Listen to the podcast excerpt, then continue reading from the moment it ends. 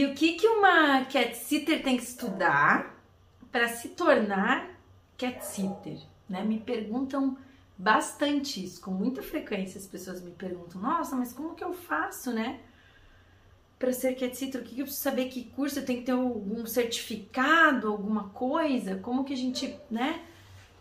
Não temos ainda nenhum curso oficial de formação de cat sitter, não é essa, essa profissão que já tem faculdade, uh, mas a gente sabe que uma boa cat sitter precisa sim estudar, estudar algumas coisas, né? ter um bom conhecimento de algumas coisas de gato para fazer um bom trabalho. E a principal coisa que as cat sitters têm que estudar é comportamento de gato.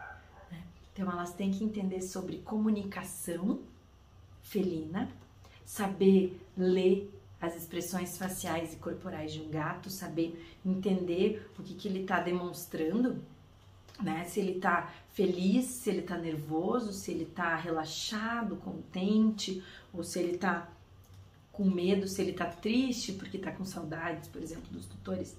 Nas interações, né? Se ele tá gostando daquela interação ou não, se ele tá com medo, porque uma cat sitter ela precisa se tornar amiga dos gatos. Ela não vai só lá por comida e limpar a casa, né? Ela é parceira deles, ela é tem que ser amiga dos gatos, né? Ela é a babá dos gatos. Os gatos têm que gostar dela.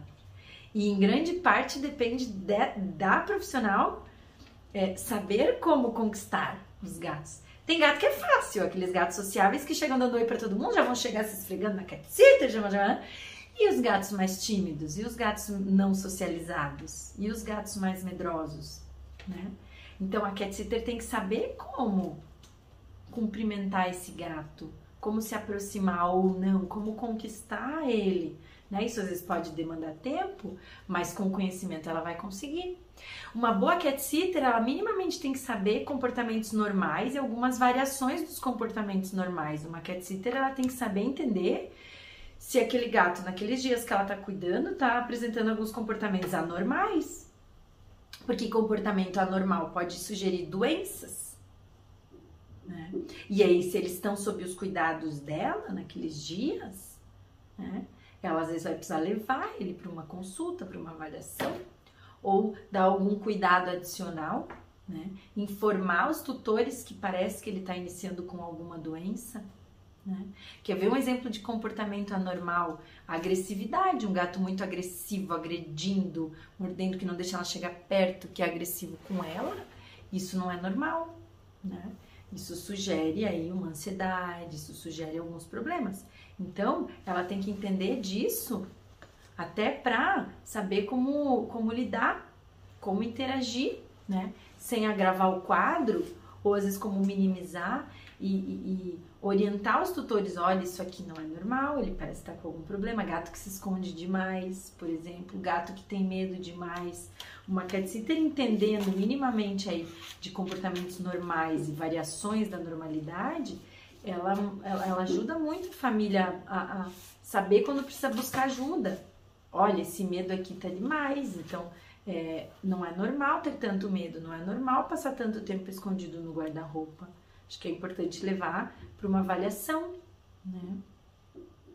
Então, uma cat sitter, ela precisa estudar comportamento, ela precisa entender minimamente algumas coisinhas de saúde também, ela precisa entender padrão de fezes normais, urina normais, que vômito não é normal, né? Saber observar se o, se o gatinho tá comendo, se ele tá tomando água, se ele tá com alguma coisa às vezes na pele que não é muito normal. Então, coisas bem simples, mas que minimamente ela saiba observar se ele tá com algum sinal de doença, né? Se tá enjoado, etc. Para que ela possa, mais uma vez, informar a família e a, a, ajudar ou, ou saber quando é grave o suficiente para ela ter que correr com esse gato para o hospital, ou se não é grave o suficiente, ela pode esperar os tutores voltar para eles levarem o gato no médico. Né? E às vezes que cuidado ela pode ter para melhorar o conforto desse gatinho que não está muito legal. Né? Então, alguns conhecimentos básicos, assim, de, de, de saúde mesmo, né? Para tomar as decisões mais apropriadas enquanto esses gatinhos estão sob os cuidados dela. mas principalmente comportamento. Então, na minha opinião, cat sitters têm que estudar os cinco pilares do gato feliz, porque inclui todo o conhecimento de o que o gato precisa no ambiente, interações sociais positivas, entender a importância do olfato, né? Entender a importância das atividades e promover várias atividades, né? Para esses gatinhos nos dias que ela, ela esteja cuidando, ela saber com muito mais confiança indicar para a pessoa por que, que tem que ir todo dia, por que, que tem que ir mais de uma vez por dia, por que, que tem que ficar todo aquele tempo, tudo que ela vai fazer com esses gatos ali, que não é só dar comida, não, né? Saber como fazer carinho sem estressar. Enfim, estudar os cinco pilares do gato feliz.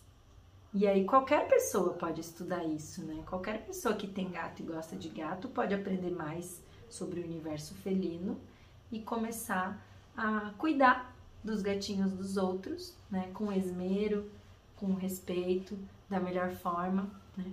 Para que todos sejam felizes, tanto os gatinhos quanto os tutores enquanto estão viajando. Então é isso, gente, é bastante coisa que precisa estudar. E aí pode ser feito de várias formas mesmo, né? O importante é começar e ter essa vontade realmente de saber cada vez mais, porque o nosso conhecimento sobre gatos também é dinâmico, então de tempos em tempos tem coisas novas que a gente vai aprendendo. Então uma cat sitter tem que estar sempre estudando, na verdade, antes de começar e mesmo já sendo uma cat sitter que atende aí há bastante tempo, a gente nunca sabe tudo, né? Para sempre. Sempre tem um pouquinho mais que a gente pode aprender. Tá ok? Espero de coração que essas informações tenham sido úteis para quem é cat sitter, para quem quer se tornar cat sitter ou para quem é, quer um dia contratar uma, né? E saber sobre esse conhecimento que todas temos que ter. Beijo grande.